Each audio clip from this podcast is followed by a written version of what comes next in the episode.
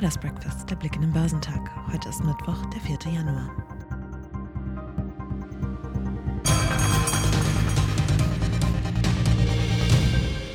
Negative Nachrichten von Tesla und Apple haben in New York am ersten Handelstag des Jahres 2023 die Stimmung getrübt. Im Fokus standen Inflationsdaten aus Deutschland. Mit den vorläufigen Verbraucherpreisen für den Dezember verdichtet sich die Vermutung, dass der Hochpunkt der Inflation hinter uns liegt. Zur Gewissheit kommentierte Ökonom Jens Oliver Niklasch von der Landesbank Baden-Württemberg. Die Teuerung sei allerdings immer noch inakzeptabel hoch und der Rückgang, zumindest teilweise fiskalpolitischen Maßnahmen zur Dämpfung des Anstiegs der Energiepreise geschuldet.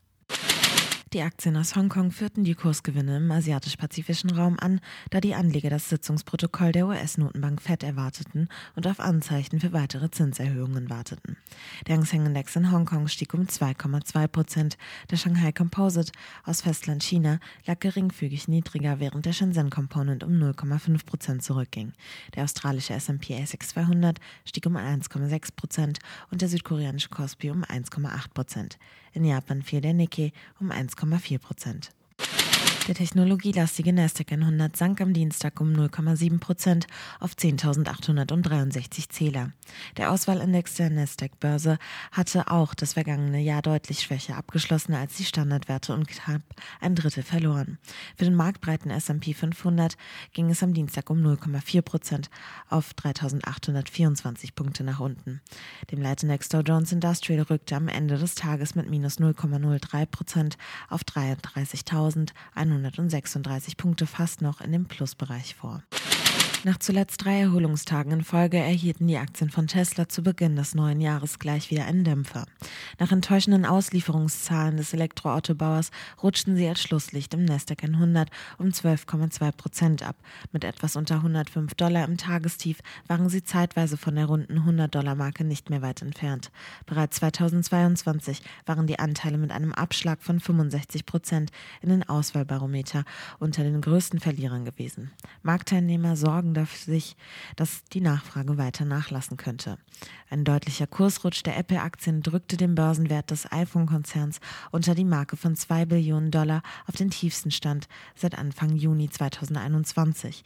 Zum Handelsschluss verloren die Papiere am Dow-Ende 3,7 Prozent. Als Belastung erwies sich ein Bericht der japanischen Wirtschaftszeitung Nikkei, wonach Apple mehrere Zulieferer angewiesen hat, angesichts der nachlassenden Nachfrage weniger Komponenten für einige einige Produkte der Kalifornien zu produzieren. Die Stimmung an den deutschen Aktienmärkten ist am zweiten Handelstag des Jahres gut geblieben. Die Investoren setzen weiter auf eine absehbare Konjunkturerholung in China und den Euroraum, kommentierte Marktexperte Andreas Lipko. Der Leitindex DAX stieg am Dienstag um 0,8 Prozent auf 14.182 Punkte, womit er sich klar über der zuletzt viel beachteten 14.000er Punkte Marke behauptete. Für den MDAX der mittelgroßen Werte ging es um 1,7 Prozent auf 25.000 918 Punkte hoch. Unter den deutschen Einzelwerten stach DAX Spitzenreiter Brenntag mit einem Plus von 4,8 Prozent positiv heraus. Der Chemikalienhändler verzichtet nach der öffentlichen Kritik eines Aktionärs auf die Übernahme des US-Konkurrenten Universe Solutions. Damit machte sich unter den verunsicherten Brenntag-Anlegern Erleichterung breit. Von einem Händler hieß es, mit den abgeblasenen Plänen sei das Risiko einer Kapitalerhöhung vom Tisch. Die Aktien seien zudem günstiger zu haben als die von Branchenrivalen. Einige der zinssensiblen Immobilien- und Online-Werte, die 2022 zu den größten Verlierern gezählt hatten, setzten am zweiten Handelstag des neuen Jahres ihre Erholung fort. Sie profitieren nach der Bekanntgabe der jüngsten Teuerungsdaten aus Deutschland besonders stark von der Hoffnung auf einen nachlassenden Inflationsdruck, zu dessen Bekämpfung die Europäische Zentralbank und andere große Notenbanken die Leitzinsen deutlich angehoben hatten. Im DAX zählten der Immobilienkonzern Vonovia sowie der Onlinehändler Zalando mit Gewinnen von 1,8 Prozent bzw. 2,9 Prozent zu den besseren Werten. Der Kochboxenlieferant HelloFresh und der Ess Essenslieferdienst Delivery Hero verzeichneten im DAX Aufschläge von 9,4 Prozent bzw. 3,7 Prozent. Die 2022 gut gelaufenen Aktien von RWE aber gerieten am Dienstag unter Druck und sackten am DAX-Ende um 4,7 Prozent ab. Auch europaweit waren die als recht defensiv geltenden Branchenwerte kaum gefragt. Heute sind keine wichtigen Termine oder Geschäftszahlen zu erwarten.